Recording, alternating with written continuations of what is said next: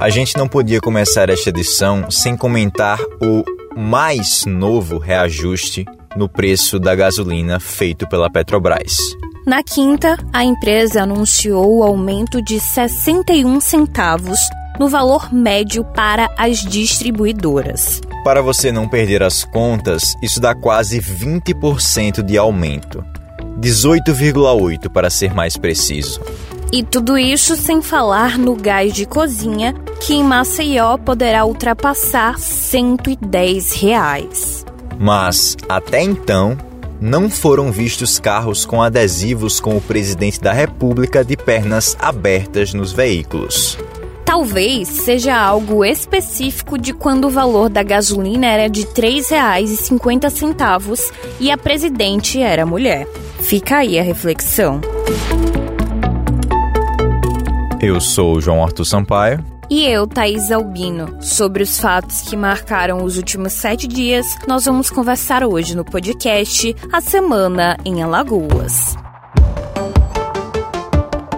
Os novos e mais caros valores entraram em vigor no último dia 11. Gasolina, diesel e gás foram afetados.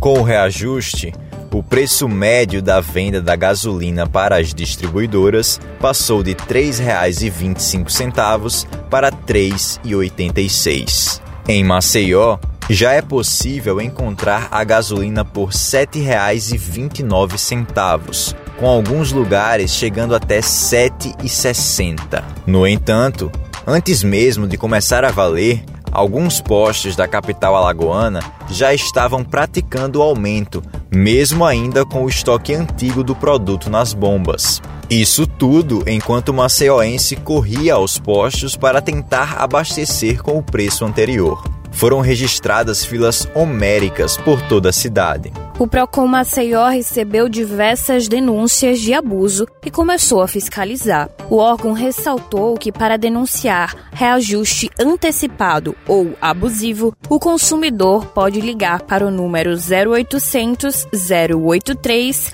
4567 ou enviar informações para o WhatsApp Procon Maceió 9 8882-8326. No mesmo dia do aumento, o secretário de Estado da Fazenda, Jorge Santoro, comentou o cenário econômico do país. Ele disse que o ano terá um crescimento de 300 bilhões de reais nos custos do serviço da dívida do Brasil. Através do Twitter, ele escreveu que para piorar o cenário, não há movimento do governo federal de ajustes na trajetória fiscal. Abre aspas. Na verdade, só medidas para pior. A absoluta falta de gestão e condução mínima em uma crise como a que o mundo está vivendo é o retrato fiel deste governo inábil. Fecha aspas. 279 votos a favor, 180 contra e 3 abstenções. Foi com esse placar que a Câmara dos Deputados aprovou um requerimento de urgência para o projeto de lei 191 de 2020, que autoriza a mineração em terras indígenas. O texto é amplamente criticado por ambientalistas e especialistas em direitos humanos por permitir a degradação de áreas preservadas. Entre os parlamentares alagoanos foram a favor Nivaldo Albuquerque, do PTB, Pedro Vilela, do PSDB e Sérgio Toledo, do PL. Além disso, vale ressaltar o apoio do presidente da Câmara, Arthur Lira, do PP, que colocou a pauta em votação para prioridade no projeto. Foram contrários ao PL os deputados Marques Beltrão, do PSD, Paulão, do PT, Severino Pessoa, do Republicanos e Tereza Nelma, do PSDB. Isnaldo Bulhões Júnior, do MDB, não votou. Classificado pela oposição como opressão aos povos originários e destruição do meio ambiente, o texto é defendido pela base do governo Bolsonaro com a justificativa que interessa a segurança energética do país, que precisa de fertilizantes, hoje com a importação comprometida por conta da guerra entre Rússia e Ucrânia.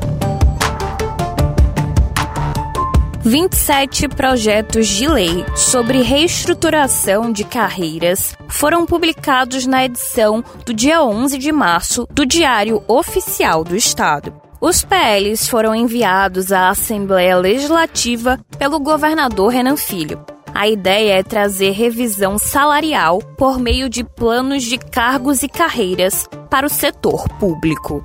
Os decretos são relacionados ao magistério da Uncisal aos profissionais da economia do serviço civil, profissionais do Instituto de Meio Ambiente, do Instituto Zumbi dos Palmares, ASAL, ITERAL, DER, profissionais de assistência à saúde do IPASEAL e profissionais de engenharia e arquitetura do serviço civil. Por meio das redes sociais, Renan afirmou que o objetivo é colocar essas carreiras entre as cinco melhores remunerações do país. A organização fiscal do Estado permitiu a melhoria da qualidade do serviço público de maneira geral e permitirá agora também a valorização de todas essas carreiras, o que será um fato histórico para o Estado de Alagoas, principalmente porque estamos fazendo de uma só vez todas elas.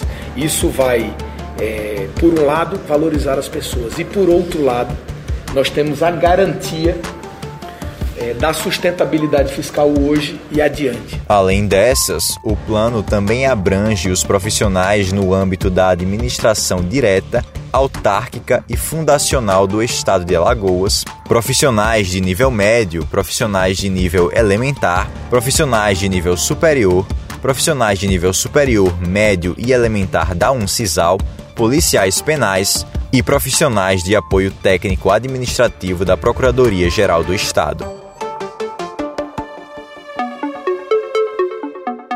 O Senado Federal, através da Comissão de Transparência, Governança, Fiscalização, Controle e Defesa do Consumidor, realizou uma audiência externa em Maceió sobre a atuação da BRK ambiental na capital e na região metropolitana.